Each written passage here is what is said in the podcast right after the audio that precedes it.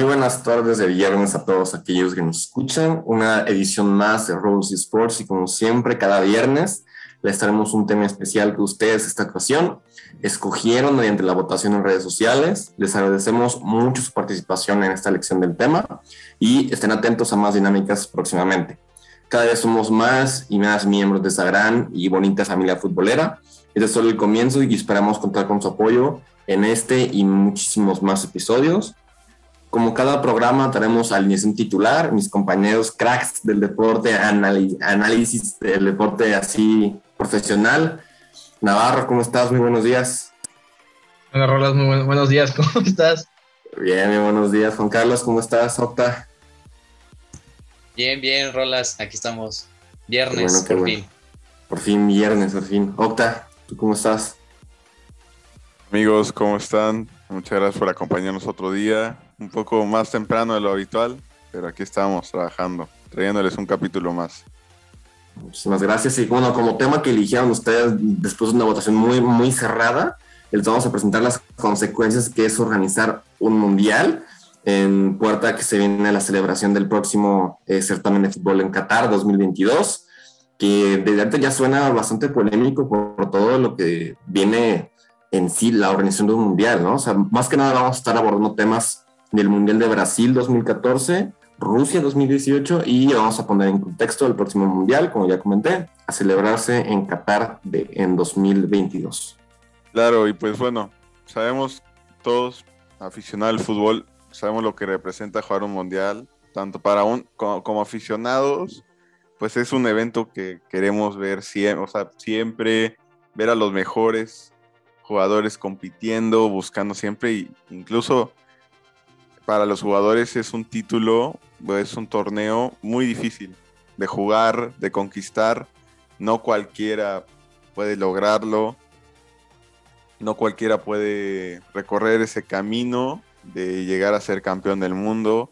¿Cuántos jugadores que son leyendas no, no pudieron alcanzarlo? Tenemos, por ejemplo, un, de los jugadores actuales, tenemos a Cristiano y a Messi que no han podido conseguir ese, ese trofeo. Entonces es un, evento muy importante para el fútbol, también tanto como lo que representa en, el, en un ambiente, los fanáticos que tienen la suerte de ir, de ver los partidos, los estadios. Es un, es un evento, la verdad, muy, muy importante y es el evento más televisado en, en todo el mundo eh, billones de gente lo ve. Más que nada, la final es, creo que rompe, siempre cada final rompe números. Entonces, pues es, la fiesta del fútbol. Eh, en Rusia se gastaron mucho dinero, son creo que 132 billones de dólares, lo que usó Rusia cuando fue sede en el 2018 eh, lo único que se vio redituable fue, fue a corto plazo, que fue los 3 millones de visitantes que aproximadamente que llegaron. Y pues el jefe de comité organizador de Rusia, el Alexei Sarokin, desde 2015 dijo que el efecto económico a largo plazo es difícil de evaluar.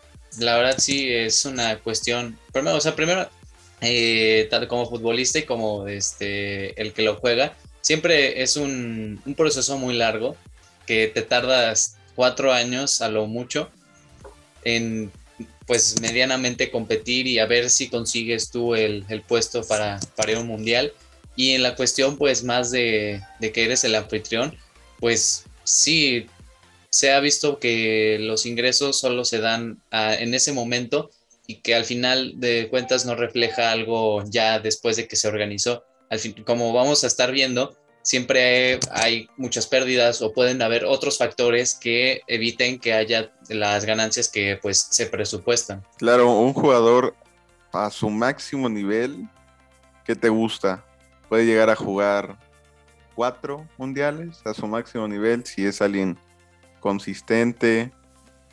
Si no, ya después puede, puede, como pasa, ¿no? Van, pero van como algo más representativo o para hacer una marca de número.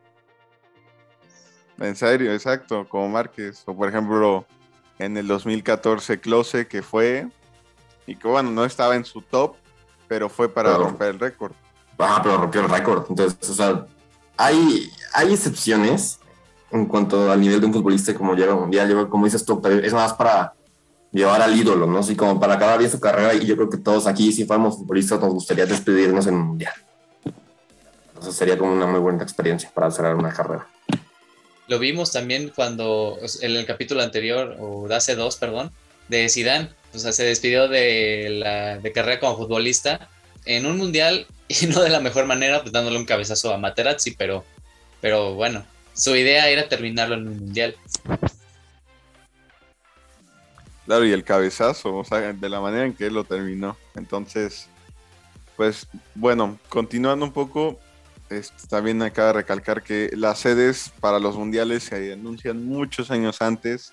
Eh, Qatar sabemos desde hace no sé cuántos años que iba a ser, incluso ya sabemos que cuándo va a ser en México, México, Estados Unidos y Canadá, para los que no sepan, van a ser sede en conjunto. Aún falta de que definan bien todo eso, pero bueno. Eh, en el 2010, cuando el polémico presidente Joseph Blatter de la FIFA este, anunció que iba a ser el Mundial en Rusia, pues Rusia estaba en un crecimiento en su economía y pues eso fue un poco en 2014 cuando dieron ahí un poco difícil la cosa y pues en 2017 fue que se arregló todo eso antes del mundial. Igual algo que se, escuchaba mucho que pues Rusia por ser un país muy polémico con Estados Unidos que siempre luego andan ahí en la línea súper este, pequeña de políticamente hablando, pues todavía como que le dudaban un poco antes de llegar al mundial, pero bueno, al final sí se, sí se arregló económicamente el país y sí se pudo llegar al mundial. Y pues bueno, quién sabe qué hubiera pasado en su recesión hoy en día, ¿no? Sí, también de todas maneras, igual había muchos, yo creo que sí fue cierto esto, muchos rumores que también se quiso organizar un mundial en Rusia para mejorar la reputación internacional de Vladimir Putin. Que la verdad, o sea, Rusia, como igual, como dices tú, tiene muchos conflictos con muchos países, ya sean a gran escala o, a, o sea, que sea un pequeño conflicto o históricamente, pero también decían que tanto este mundial iba a tener mucho, eh, mucho en entorno político, por eso, o sea, por lo de Putin y pues, o sea, en un país donde no hay muchísimas libertades y pues ahora sí, siendo Rusia el que abría las puertas del fútbol al mundo, ahora sí como, ah, pues, pues, pues no es como lo pintaban, Putin sí es bueno. Y la verdad, o sea, no vamos a discutir sobre el gobierno ruso en este capítulo, pero sí, o sea, hubo mucho, mucho contexto en, cuanto a ese mundial. Claro, y, y también, bueno, no me acuerdo si, si estoy bien de fechas, pero no sé si ya había pasado lo de el dopaje con la Federación Rusia? ¿O fue, o fue mucho después? Sí, fue mucho después. Ah, bueno. Sí, no, entonces se cancela. Pero, pues mira, imagínense, Rusia siendo host y a los dos, tres años, ¡pum! Escandalazo de que todos sus... No solo en fútbol, creo que todos. Sí, o sea, todo, eh, de hecho, o sea, lo vimos en los Juegos Olímpicos que pasaron todos los atletas, este, o la gran mayoría, dieron positivo a pruebas de antidoping y les quitaron la, el nombre y federación y ya por eso solo les llamaron Comité Olímpico Ruso, porque no podían usar ni representar a Rusia. Y bueno, pues ahora vamos a entrar en el área de más económico. En el Mundial de Brasil, lo que costó organizarlo fueron 11 mil millones de dólares eh, con los últimos mundiales, pues la tendencia eh, de generar ganancias con eso, pues ya es muy poco, porque como estaban diciendo este, Rolas y Octavio, lo único que elevas es tu imagen como país. Y pues para este, requerimientos de FIFA, este, por ejemplo, aquí tenemos el dato de que 1.100 millones de dólares este, era lo que estaban estimando gastar y al final triplicaron la cuenta con 3.300 millones de dólares en estadios nada más. O sea, es el triple de dinero en solamente estadios. Y pues el dinero que perciben, al final de cuentas, fue muy poco para, para cubrir todos esos gastos porque lo que generaron, lo que ingresaron, perdón, de patrocinadores nada más fueron 500 mil millones de dólares, que pues es muy por debajo de lo que al final se gastó, pero pues se está viendo mucho esa tendencia de que gastan y gastan y gastan más. De hecho, para el Mundial de Qatar este, del próximo año, se está diciendo que el país está gastando entre 200 mil millones de dólares aproximadamente. Y eso es una aproximación, o sea. Bueno, y ya hablando un poco más de, la, de los estadios, vamos a hablar un poco de los elefantes blancos. Y se preguntarán, bueno, ¿qué son los elefantes blancos, no? Y son todos los estadios que se construyeron y que el día de hoy ya no se utilizan para el fútbol, sino que son como para estacionamientos u otros eventos que no tienen nada que ver con el fútbol, ¿no? También con los estadios se expandieron los aeropuertos y las rutas para llegar a los hoteles y los y estadios. También había una pésima condición de los obreros en, la, en el campo de trabajo, ¿no? Un año después del Mundial de Brasil en el 2015, el Estadio Nacional de Brasilia fue utilizado como estacionamiento para autobuses y este estadio tuvo un costo de 500 millones de dólares el construirlo y todo lo que lleva su mantenimiento. Sí, el, ese, el que está diciendo Navarro creo que es el, el, caso más famoso, pero también en el Mundial de Sudáfrica, el estadio creo que del Green Point, que la sede creo que era en la ciudad del Cabo, ya tampoco no se usa ese estadio y ese estadio tiene como 60 mil personas, y luego también influye mucho el factor de que la cultura del fútbol en Sudáfrica no está muy arraigado. Además de que las asistencias por los estadios es muy por debajo de lo que pues puede caber en, en, estos, en este tipo de estadios que exige la FIFA. O sea, pongamos en ejemplo el estadio Soccer City, donde se jugó la final de Holanda contra España. El equipo creo que, o no sé si hay algún club que esté ahí en el estadio, pero no, obviamente no va a alcanzar toda esa, ese nivel de, capacidad, ni tampoco para los partidos de la selección de Sudáfrica. O sea, si tú quieres este, poner un ejemplo así, entonces es muy difícil que pongas ahí, eh, que llenes y revientes el estadio. Claro, y, o sea, igual económicamente hablando, pues que un país albergue un mundial, pues es una inyección económica enorme. O sea, cuánta gente no ha de llegar, visitantes, turistas, famosos, gente que llena a gastar, ahora sí que el dinero completo, pero también un punto muy fundamental es cómo van a tomar después eso, cómo van a sus estadios, sus instalaciones, es algo que no muchos países lo saben utilizar, pues como habíamos dicho, Alemania fue de los únicos que ha sabido llevar bien después toda esa inyección económica, poco a poco, igual futbolísticamente hablando. Bueno, también si comentamos sobre las exigencias de la FIFA, que son muchísimas, es como si les pidieran a los, a los países anfitriones que, que hicieran sus estadios como en Minecraft, ¿no? O sea, en tiempo récord, con la mayor capacidad, así y con la mayor creatividad, como se está viendo en, Qatar ahorita. O sea, si, si, ustedes ven las imágenes de las cuentas oficiales de Qatar sobre el Mundial, se verá que yo creo que son los estadios más pues, innovadores hasta el momento, ¿no? O sea, yo la verdad veo esos estadios y dices, wow, o sea, sí, se ve que hay dinero. A comparación con los que vamos a tener en México, que, bueno, espero que para ese entonces sí haya muchísimo más de desarrollo en infraestructura de los estadios en México, pero bueno, habrá que ver en ese entonces, ¿no? O sea, la FIFA pide mínimo 40 mil, o sea, espacio para 40 mil aficionados y máximo 80 mil para el partido inaugural y la final lo cual es muchísimo, es muchísima gente. Y más ahorita en pandemia uno puede escuchar 40 mil personas en un es como de, ay, pero si ustedes han visto los partidos de la Premier League o y vieran los partidos de la Euro, ya sabrán que eso ya es normal allá. Y esperemos así sea, ¿no? Y esa, para todos los demás estadios tienen que tener mínimo la capacidad de 40 mil para participar, para ser candidatos para albergar el mundial. En semifinales, un estadio tiene que tener al menos 60 mil eh, o sea, 60 mil asientos para 60 mil aficionados.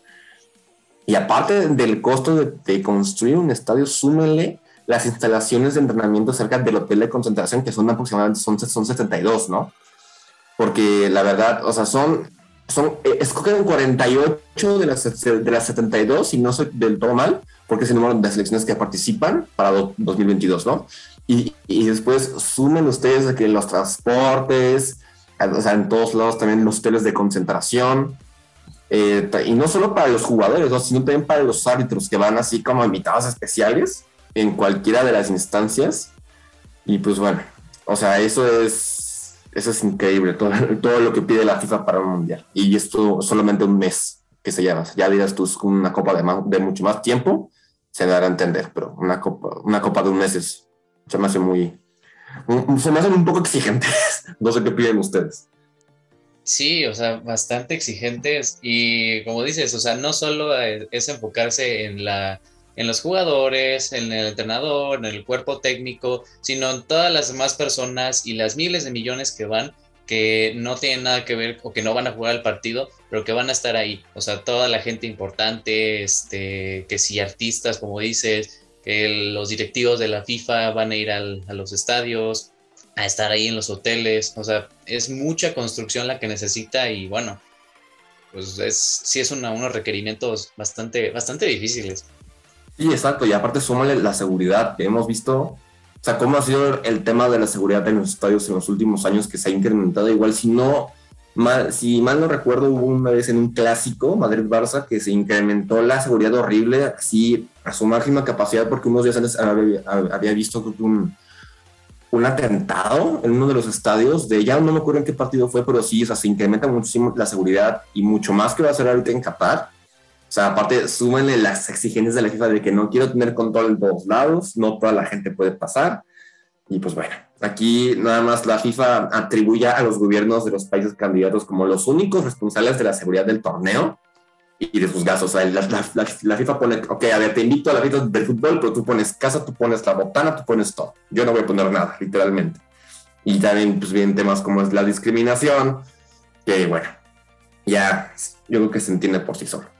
Sí, pues son muchas exigencias y también viendo a futuro al Mundial México, Canadá, Estados Unidos, pues obviamente los estadios aquí en México que tenemos en la liga, no muchos cuentan con esos requerimientos. O sea, tenemos cuatro o cinco que son los más nuevos, que son los que alcanzarían, pero por eso también es, es una de las de las cosas por las cuales Estados Unidos va a ser el que más albergue partidos. Sus estadios como los de americanos son con los de la MLS, pues obviamente alberga mucha gente, mucha gente. Entonces es algo que México, si quiere llegar a tener un poco más de, de partidos en el, dentro del país en su mundial, debería empezar a remodelar estadios o permitir bueno, no sé, una inyección económica con algún con algunos equipos que les haga falta, ¿no? Bueno, y también, ah, bueno, aparte de lo que dijeron de las eh, personas que vinieron así, no sé si vieron lo de, también cuentan los voluntariados, o voluntarios no son los que hagan aquí en México. Por ejemplo, en Qatar, no sé si vieron que lanzaron así como un año, año y medio, dos, la nómina para, pues, para ver si querías venir, para si querías ir y si te elegían para ser, pues como un voluntario, ¿no? Ayudar a recoger balones y cosas así, ¿no? O dar como también direcciones en las calles. Eso también como que sería una parte importante aquí en México. No sé si solamente lo ha hecho Qatar. La verdad no me enteré si Rusia lo hizo en su mundial, pero ¿ustedes piensan que México lo vaya a hacer aquí? Yo creo que sí. O sea, para la cuestión de la seguridad, yo creo que sí. Este, o sea, no solo la gente de aquí de México que somos muy pasionales en el fútbol y que a veces como que se toma muy a pecho el deporte. Este, en otros países podrían llegar ahí, este, también ahí crear un poco el, el desmadre, por decirlo así, y se necesita de bastante, bastante nómina pues, para controlar toda la masa, que no solo la gente que va a entrar al estadio, sino la que está afuera y alrededor, también es otro mundo, casi, casi. Bueno, y igual, una experiencia, no sé si la sepan este, Navarro y, Juan Carlos. Eh, yo creo que sí, van a pedir voluntarios. A mí me tocó ser recoge balones cuando Veracruz recibieron los centroamericanos hace como siete años. Este, mi papá se da con el, comité organizativo que organizaba y pues le dijo, ah, pues quieren voluntarios, pues ahí está mi hijo y lo hice con Arturo, Arturo Mansur.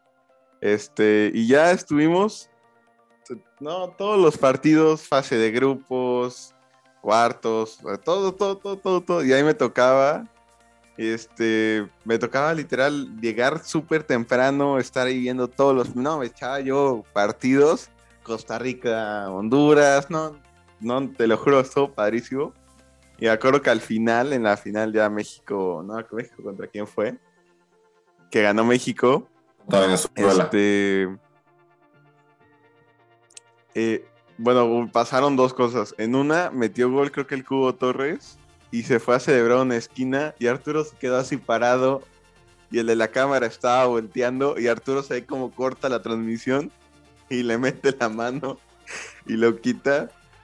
Y Arturo le dio mucha pena, entonces en el segundo tiempo me dice, oye, cámbiame de lado, ¿no? Y ya. De hecho, hay video de lado, pero al cambiarle de lado, los que estaban atrás de mí le empezaron, le empezaron a decir, hey tú, Milhouse, ven, ven, dame un balón. No, se lo querían comer vivo al la... Sí, pobre. Y luego al final, al final. al final, al final, ya que gana México, la Ju del, la Ju del, la Ju de Tijuana, le dice, oye, dame un balón. y Arturo, bueno. Y luego creo que lo despeja la grada. Y ya cuando llegamos con el, que no, el mero mero, teníamos que darle los balones que nos tocaba. Y llega y, oye, Arturo, ¿y tu balón? Ah, es que se lo fui a dejar a la HUD. Y entonces dice, ve y pídeselo. Entonces ahí ves a Arturo. O sea, ahí tiene que ir al vestuario. Todo el, todo, todo el vestuario, gente celebrando y diciéndole a la HUD, oye, ¿y el balón que te di? Oye, Master, todo muy bien, pero me das el balón, por favor. No, entonces, bueno, nada, es una, una, anécdota muy buena. Entonces, yo creo que sí. Si, hay voluntarios, si hay voluntarios. A mí sí me gustaría estar ¿no? A mí sí me gustaría estar coge balones. Ya hicimos propaganda de Roblox Sports. Obviamente, mejor, entonces vamos a seguir. Es mejor que el de seguridad. El de seguridad tienes que estar de espaldas todo el tiempo mirando a la grada. también echan también se voltean de vez en cuando, yo creo. Es como, o sea, tienes un partido atrás, pon tu, unas semifinales como de la nada si te volteas, o sea, no es como, sí, o sea, yo, yo creo que sí no se voltea, o sea, voy a ver un, algún día uno de seguridad que se voltea a ver un partido. Pero sí, retomando el tema eh, que estábamos hablando de, de, pues sí, de generar ahí un poquito de ingresos y de gente que esté dedicada ahí a los estadios. O sea, no solo la FIFA le da la responsabilidad, le dice, oye, este, tú hazte cargo de la responsabilidad y seguridad del, estadio y de todo lo que ocurra en el evento, sino que todavía más cabrón le dice el gobierno que les den una exención tributaria este, a la FIFA. ¿Esto qué quiere decir? Que la FIFA no va a pagar ningún impuesto por estar, este, darle a algún país el mundial. O sea, ni siquiera el país anfitrión va a este, ingresar dinero por este, impuestos de la FIFA. Sí, o sea, es como de nada te digo, vente a mi casa, o sea, bro, en tu casa, pero tú pones todo, o sea, yo no voy a poner absolutamente nada, yo no pago si rompen tu lavabo, tú haces todo, tú pagas todo y ya, gracias, pero qué bien nos lo pasamos, ¿no? Nos lo pasamos muy bien, ¿no? Gracias, para la próxima nos vemos. Sí, sí, además eso está muy canijo de la FIFA y no por nada el 90% del dinero que posee es de los mundiales, o sea, nada más para que se den tantito la idea, en el Mundial de 2006, que ya pasó casi 14, 15 años, este, 3.200 millones de dólares fue lo que ingresó FIFA, así netos, ni siquiera que porque se lo gastó este, en otra cosa, o sea, así en bruto ingresó toda esa cantidad de dinero.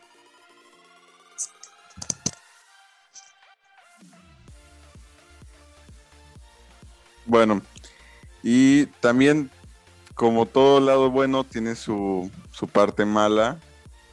Este, obviamente la población pues también tiene sus opiniones cruzadas al recibir un mundial porque pues viene mucho mucho extranjero, luego ya ven cómo, cómo son los extranjeros en un, en, un país pues que no es el suyo y más nosotros los mexicanos históricamente en mundiales creo que cada mundial hacemos algo por ejemplo, lo de que, bueno, eso no sé si fue en un mundial, pero lo de que fueron a orinar en París, no, no, nosotros, horrible.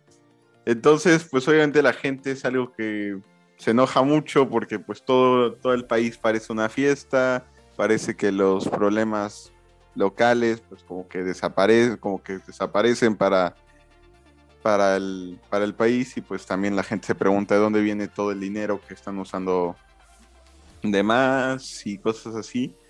Y pues en 2013 hubo gente en Brasil muy enojada, pues que se manifestaba por que era muy caro, que luego estaban usando dinero que pues, tal vez estaba destinado para, para otro lugar, que, este, que pues incluso ya con los patrocinadores no, no daban los números ya para, para pagar todo, entonces pues el dinero también que metían era de impuestos, pues obviamente la gente pues pues muy enojada, ¿no? O sea, imagínense, estás pagando tú tus impuestos como ciudadano para que lo vea reflejado, pues tú en qué quieres, pues en una calle o en unos hospitales, recibir mejor servicio, pues al final lo ves reflejado en, en un estadio de fútbol o en construir unos hoteles o en aeropuertos, que bueno, al final, lo vimos con Brasil, un estadio de fútbol le duró un año y ahorita es un estacionamiento. Entonces, pues dinero que al final tú pagas para que ya no se esté usando. Incluso pues se, reflejó también en las Olimpiadas, ¿no? O sea, ahorita que Tokio fue, bueno, que Japón fue sede, mucha gente estaba, estaba en contra. Incluso hay un, hay un video de una señora que agarra una pistola de agua y, moja la, la, antorcha olímpica a medio de siglo. O sea, tanto para que se reflejaba tanto la incomodidad y la desaprobación de la gente que se llegó a eso. Entonces, sí, yo me acuerdo que incluso hubo muchas manifestaciones desde la Copa Confederaciones en Brasil. Entonces, ya para el Mundial yo creo que se aumentó muchísimo la atención. Sí, o sea, y además Brasil se cargó tres eventos, como dices, la Copa Confederaciones, luego el 2014 el Mundial y luego para 2016 hacer unos Juegos Olímpicos. O sea, acabadísimo se, queda muy corto.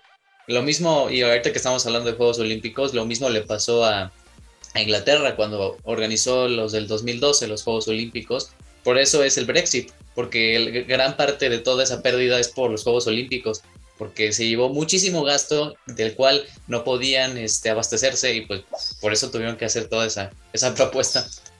Bueno, ya llegando como a, un, a una pregunta, ¿conviene o no ser anfitrión de un mundial?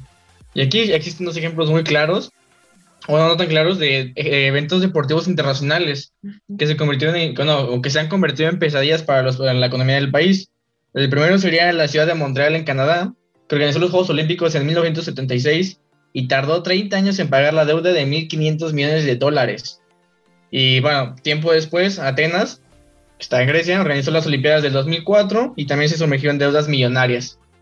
De todo esto, la FIFA se en promedio se embolsa unos 6.400 millones de dólares, según un cálculo realizado por Suiza Appraisal. todo este dinero proviene de los derechos deportivos, las aportaciones de los patrocinadores y la venta de entradas. Y bueno, aquí les pregunto a ustedes, ¿creen que México le convenga ser anfitrión del Mundial con todos los problemas económicos que tiene? Eh, pues hay que, hay que agarrar esta situación pues este, con, pinzas porque es una cuestión difícil. O sea, para México le podría ir bien si no da tantas sedes. Que bueno, al final de cuentas creo que es lo que se está presupuestando. O sea, las sedes puede ser Guadalajara, Monterrey, la Ciudad de México. Entonces, en teoría no podría ser la pérdida tan grande. Sí, pues como está diciendo Juan, eh, también una ventaja que México recibe un mundial es que no lo va a recibir solo. O sea, la carga no va toda para él. O sea, en gran parte comparte esa carga con Estados Unidos, con Canadá, que yo, yo espero y siento que lo van a hacer todo en conjunto, que el dinero lo van a manejar bien. Y como tenemos pocas sedes y son sedes bien cuidadas, sedes que no necesitan tanta inyección monetaria, pues yo siento que podría manejarse bien Obviamente sí hay temas que, hay que mejorar y así, pero no siento que le iría tan mal como por ejemplo un país como Grecia, que bueno, yo siento que ahí sí casi casi que tiraron el estadio y lo volvieron a armar porque pues, no, no daba. Entonces, espero que, que no nos caiga peor recibir un mundial. Como dices tú, son pocas sedes las que están consideradas. O sea, yo creo que nada más el que sí deberían de meter un poco de dinero sería al Estadio Azteca. Porque yo creo que es, es, el más viejo a comparación de los otros dos que se están planteando, que es Guadalajara, que es el Estadio Akron, y el BBVA Vancomer. Pero lo, remodelaron, ¿no? Hace no, no, mucho tiempo. Vi que estaban en construcción eso. O no sé si no eran las gradas. Sí, o sea, sí lo cambiaron, pero fue muy poco. O sea, fueron las gradas nada más. Mm. Y fue para el centenario de la América, pero de ahí en fuera no lo han cambiado. O sea, yo creo que o sea, se ve bien, pero para un mundial es como de, pues bueno, o sea, sí le tenías que meter tantito, mínimo, pintarlo o algo para que se, se vea bonito desde afuera, ¿no? Y yo la verdad espero sí que toquen una final. O, o sea, imagínense la final del mundial aquí en México, en el Azteca, ya tres ah, veces. Tres, tres veces que, que tenga una final el Azteca sea histórico. La verdad es que sí. la verdad no sé si sea, la final no creo que sí sea en el Azteca. El inaugural ese sí, yo creo que lo van a pelear, la pelear hasta muerte. O sea, creo que todos estamos aquí de acuerdo que la inaugural debe ser ahí. O sea, el Estadio Azteca es el más histórico de todos. Es que en cuanto a reputación, México se, o sea, sería el indicado para mí albergar la final y el inaugural, porque es, el país con más historia futbolera y, o sea, aunque tengan los mejores estadios en, Estados Unidos, o sea, no, no sería tanta emoción de que, güey, vamos a ver un partido, en eh, la final del Mundial a un Bank of California Stadium. Vamos al Estadio Azteca a ver la final. Ah, pues así sí. sí, ir al Cotton Bowl, o sea. O sea, hay que ver qué pasa, pero espero si sea para la final de la, Azteca. Sí, y bueno, también otra pregunta que pusimos a la mesa es cuál sería el impacto de las sedes si es que se concreta pues el mundial cada dos años. No sé si este, ustedes vieron en nuestro Instagram, porque si no nos siguen, estamos ahí como arroba Sports. Y bueno, este, empezamos ahí a, decir que, que, sí, que la FIFA pues en teoría está presentando esta propuesta para hacer el mundial cada dos años, creo que ahora mismo que estamos haciendo esta plática y todo, pues sabemos que es más cuestiones económicas y porque la FIFA quiere más varo. Pues la UEFA, por ejemplo, pues ahorita, ahora mismo este, está en contra y dice que este, todos los efectos y consecuencias que incluyan en estas cuestiones, pues relacionadas con calendarios, formatos, fases previas, este impacto de clubes y selecciones existentes, este, también el impacto en la salud física, mental de los, de los futbolistas, aficionados. Ese es como el argumento que están teniendo ahora mismo, pues para decir que están, que están eh, en contra. Pero bueno, a mí se me hace un poquito eh, pues, de contrario, algo que no, no debería de ser así. Al final la UEFA para eso creó la Conference League, para eso en 2024 hizo sus reformas muy parecidas a las de la Superliga entonces, creo que es una cuestión bastante difícil y un poco de, choque de intereses. Claro, y, pues por ejemplo sabemos que no pasó la, Superliga, también dudo mucho que, esto también se vaya a dar y yo siento que perdería un poco la magia de lo que representa un mundial. O sea, porque un mundial es cuatro años, este, obviamente no muchos equipos llegan iguales, llegan muy diferentes. Este, luego en cuatro años, pues un crack puede de la nada aparecer y estar en una selección que bueno, cada dos años, pues yo siento que perdería, perdería esa magia. Igual hay infinidad de torneos, tanto internacionales como para los clubes. Ahorita, por ejemplo, esta semana hubo, hubo que doble jornada en la liga o en la Premier hubo Copa, también se juegan otras copas, se juegan Champions, se juega en internacional, por ejemplo, en Sudamérica, pues Copa América en verano, eliminatorias mundialistas. Este, o sea, primero el, el calendario no entra, no entra. Y luego, pues es lo mismo, sobre explotar a los jugadores, que se rompan, este, desgastarlos, quitarles años de vida en, futbolísticamente hablando. Pues obviamente es algo que, no, lo vemos muy viable. No sé qué opinas tú, Rolis. Es que viéndolo como aficionado así en primera instancia, dices, pues qué bueno, un mundial a cada dos años, ya no hay que esperar tanto, pero como dices tú, es adelantar muchas cosas, es acelerar demasiadas clasificatorias, campeonatos, eh, como es la Copa América, la Copa Oro, la Eurocopa, o sea, sería un reverendo desmadre. Perdón por lo que voy a decir, por ya estuvo suave. Eh, sí, o sea, estaría muy, muy, no sé, o sea, sería, ahí se vería más la necesidad de, dinero por parte de la FIFA en querer hacer este mundial cada dos años. Y aparte, la, la emoción es diferente. Espera cuatro años. Ahora sí, yo me, o sea, yo me acuerdo de la emoción que era cada cuatro años ver en tu salón de clases que, que trajeran una, una pantalla conectada de que no fuera México yo me acuerdo que vi en un salón de computación, llegamos todos a sentarnos a ver el México contra Camerún y fue mágico. O sea, son cosas que nada más dices, esa cosa tiene que pasar cada cuatro años. ¿Qué tal? Cada dos años, no sé. da Saludos al colegio de los años. Eh, de por sí, o sea, es como un momento que dices, lo esperas tanto y cada dos años como que pierde la magia. O sea, sí, sería que bueno ver fútbol más seguido. Es como la espera cada vez a que te eches todos los, partidos de la Copa América o de, de la Eurocopa como lo hizo Octavio este verano pero no, yo ahora sí prefería un mundial cada cuatro años. Y es por eso más largo, te da más chance para probar cada selección, más jugadores y pues de por sí te, da tiempo para formarte más. Sí, eh, además, este, ahorita que, o sea, que estoy investigando todo eso del mundial cada dos años, lo que hizo la FIFA fue, o sea, antes de que presentaran todo esto y que Arsene Wenger dijeran, oigan, pues es que vamos a hacer esto tal, este, tal cosa, se reunieron en Doha con exfutbolistas que, o sea, se me hace un poco raro porque, ok, está muy bien, o sea, la opinión del exfutbolista igual es muy válida a la de alguien más, pero creo que es más este, coherente preguntarle a un futbolista que está en activo y que es el que va a jugar el, la competición, no a un exfutbolista que ya, por eso se, se le denomina así, exfutbolista, o sea, ya está retirado.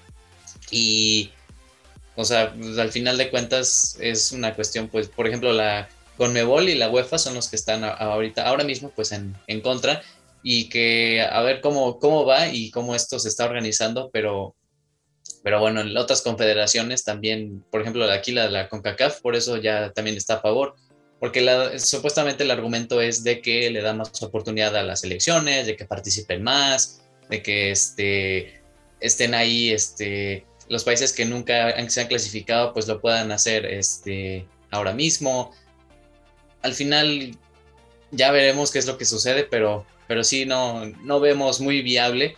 Y sobre todo que cada dos años, ¿quién te va a pedir un país? Oye, yo quiero ser sede. Más que países tipo Qatar, que todos tienen jeques y que están inundados de petrodólares. Es una lástima que cada dos años ya nos quitará la oportunidad de ver a San Marino en el Mundial. Así es, la famosísima Albania.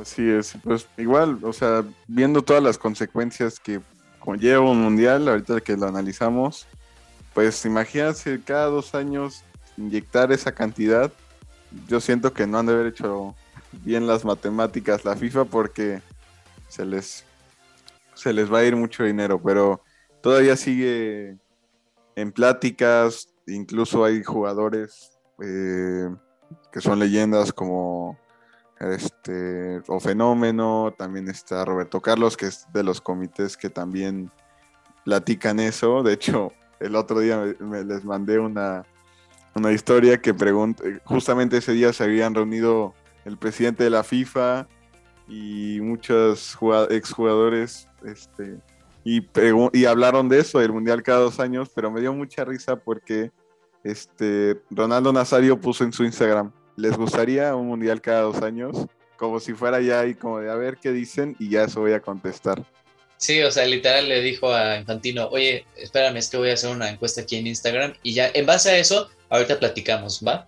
Así es, entonces veamos qué sucede y pues quiero dar las gracias a todos ustedes por estar escuchándonos una semana más. Espero que las dinámicas en nuestro Instagram les siga gustando, que sigan votando por qué capítulo les gustaría seguir escuchando. Y nos vemos el lunes con el análisis del fin de semana. Que tengan un buen fin de semana, un gran viernes y gracias por escucharnos otro, en otro capítulo más. Saludos, gracias. Muchas gracias por escucharnos. Nos vemos el lunes.